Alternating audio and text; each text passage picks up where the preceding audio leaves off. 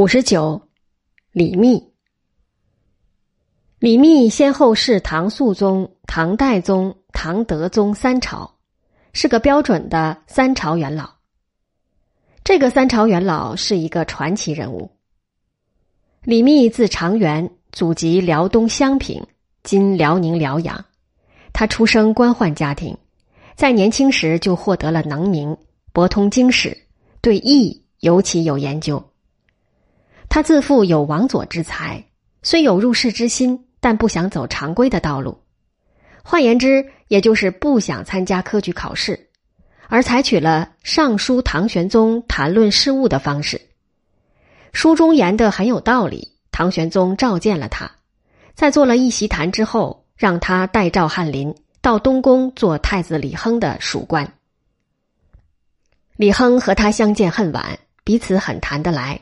称他为先生，他是个大才，如此的大才辅佐太子，遭到了企图动摇太子的杨国忠的嫉恨，尤氏加了一顶讽刺时政的帽子，被贬了出去。他不在乎遭贬，躲进大山当了隐士。塞翁失马焉知非福，躲进了大山的李密，躲过了天宝末朝廷中的政治风险。安史之乱爆发。唐肃宗在灵武即位，立即派人召来了李密，向他征询如何处理天下大事。李密援引古今成败教训，谈得头头是道，且一针见血。唐肃宗将他以为智囊，从拜相到政务事，无论大小，都要征询他的意见。唐肃宗要他出任宰相，可他拒绝了。理由是做天子的宾友贵于做宰相。其实李密是不想用官衔来束缚自己，他认为以布衣的身份更能达到出言无忌的效果。他虽不是宰相，但在唐肃宗的眼里远远超过了宰相。身处安史之乱，李密不断在政治上对唐肃宗进行引导，引导他从大处着眼。引导他避免失误，引导他放宽胸襟，总之引导他成为一个有道之君。时唐肃宗立了嫡长子李煜为太子，为了对付叛军，准备任命另一子建宁王李谭为天下兵马元帅。李密对此提出了反对意见，说建宁王确实有帅才，但太子是他的兄长，如建宁王一旦大功告成。岂非要让太子让位？唐肃宗的解释是，太子没必要担当元帅的重任。李密说：“不然，今天下处于艰难之际，众心所归于元帅。若建宁王成功，即使不用他为太子，追随他的人岂肯甘休？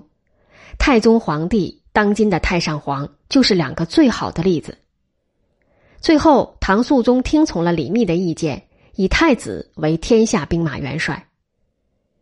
唐肃宗当初被册立太子前，曾经受到李林甫的百般反对，由此多年来一直怀恨在心。有次，他咬牙切齿的对李密说：“若能恢复长安，一定要将李林甫焚骨扬灰。”李密劝导他说：“陛下的大业是定天下，不必与死者计较。”否则，枯骨没有感觉，倒显得陛下气量不宽宏。当今追随安禄山的叛乱者都是陛下的仇敌，一旦他们知道陛下心胸狭隘，还有谁会悔过自新前来投降？唐肃宗听得甚有感触，觉得自己大不如李密，从此极力提高自己的襟怀。李密极有战略眼光。针对叛军已占据范阳、长安、洛阳的战局，他提出了一套运动战与游击战相结合的北伐方案。他说：“以臣之见，叛军将所得的战利品全部运回到范阳（今北京），可见其没有雄踞四海的打算。既然对方缺乏远大的目标，从而可以断定，不出两年即能加以平定。具体的军事布置是。”命李光弼从太原出井陉，郭子仪从冯翊入河东，叛军的史思明部便不敢离范阳。安守中部便不敢离长安。此部不敢向外运动，洛阳的安禄山当处于孤立无援的境地。然后调集所征部队屯驻扶风，与郭李二军相互呼应，伺机出击，使叛军不能首尾相顾。同时采取这样的战术：暂不攻城，不阻击，敌来必锋，敌去出袭，使敌往来数千里而疲于奔命。官军则以逸待劳，待形势变化，命李光弼指导范阳，倾覆叛军老巢。如此，长安、洛阳之敌当退无所归，留则不安。在各路大军进行合击，此必胜无疑。遗憾的是，唐肃宗贪于长安的收复，没采纳李密高明的战略方案，致使抗叛斗争延续了好多个年头。连他自己都没能看到最后的胜利。尽管大敌当前，流浪政府的内部还是充满了倾轧。唐肃宗听信张皇后以及太监李辅国的谗言，杀了有杰出军事才干的建宁王李谭。而宰相崔元与李辅国对李密的地位极是嫉妒，准备对他下手。为了避祸，李密暂时离开了唐肃宗。做了闲云野鹤，在唐肃宗的催促下，唐军花了重大的代价收复了长安。唐肃宗回到京师，再度召见李密，要他出来做事。可李密坦率的回答说：“臣对陛下报恩已足，只想再为贤人。”唐肃宗说：“君臣患难与共多年，今正可同富贵，为何如此急着要去？”李密说：“他有武不可留，遇陛下太早，陛下任臣太重，宠臣太深，臣功太高，绩太齐，不可留而硬留，等于是陛下杀臣。”唐肃宗表示，他绝不会当勾践诛杀功臣。李密因势利导的要唐肃宗以误杀李谭为戒，不再使太子落到同样的下场。李密终于走了。到衡山学神仙。曾受到李密保护的李煜，在继了帝位之后，将李密从衡山召到长安，在宫廷内外分别为他造了居所，以随时向他讨教，再想让他就任宰相。可李密还是老原则：当王者师，当王者友，尽己力辅佐君主，但不做宰相。李密不做宰相，不是做作。是想保留个自由身，以躲避伴君如伴虎的危险，以躲避木秀于林、风必摧之的危险。然唐代宗不像他父亲，他不想让李密保留自由身，而要李密彻底放弃他的原则，交出身体来为他效命。时逢端午节，王公大臣、妃嫔、公主都向唐代宗献了礼，唯独李密不见动静。唐代宗问他为何不献礼，李密反问道：“臣住在宫中，从头巾到鞋袜都是陛下所赐，所剩只有一身体，拿什么来献？”唐代宗说：“卿往日不肯屈就先帝的宰相，从今往后，卿当献身给朕，身不再为卿所有。”李密问：“究竟要他做什么？”唐代宗的回答是。朕要清食酒肉，有家室，受禄位，为俗人。李密大气，请唐代宗不要堕其志。唐代宗不采，强行为他葬了双亲，再给他娶了氏族卢氏之女为妻。李密拗不过唐代宗，他清楚再拗下去只能自取其辱，由是迫不得已的当了俗人。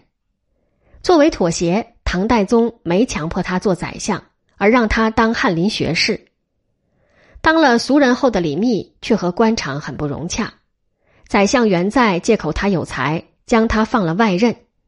元在被诛后，转了几个地方的李密被唐代宗召回了京，但没多久，宰相长衮如法炮制，又将他撵到地方上去。唐德宗继位，逢诸此作乱，放弃长安，逃奔到凉州。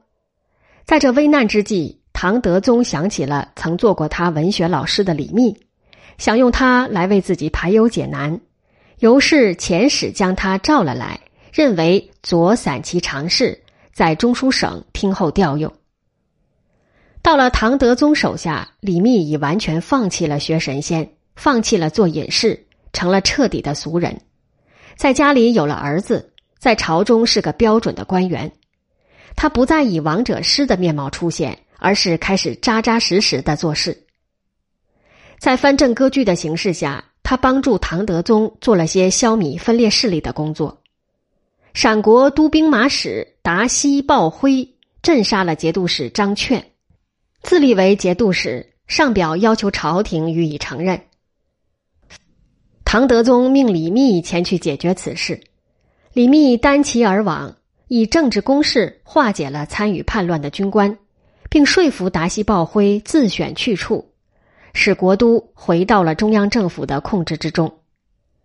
淮西兵马使吴少成杀节度使陈先奇，自属为留后。李密以伏兵在陕州大破骑兵。此外，他积极呼吁恢复府兵制，取消募兵制，以断绝藩镇割据的军事渊源。贞元三年（公元七百八十七年），李密被拜为宰相，他没做推辞就上任了。在解决了胡人流经、边兵军饷等问题后，他就太子李宋妃母亲告国公主被人检举交通外臣之事，百般劝说唐德宗。担保李宋无事，从而保住了李宋的太子位。两年之后，李密走完了他传奇的一生，终年六十八岁。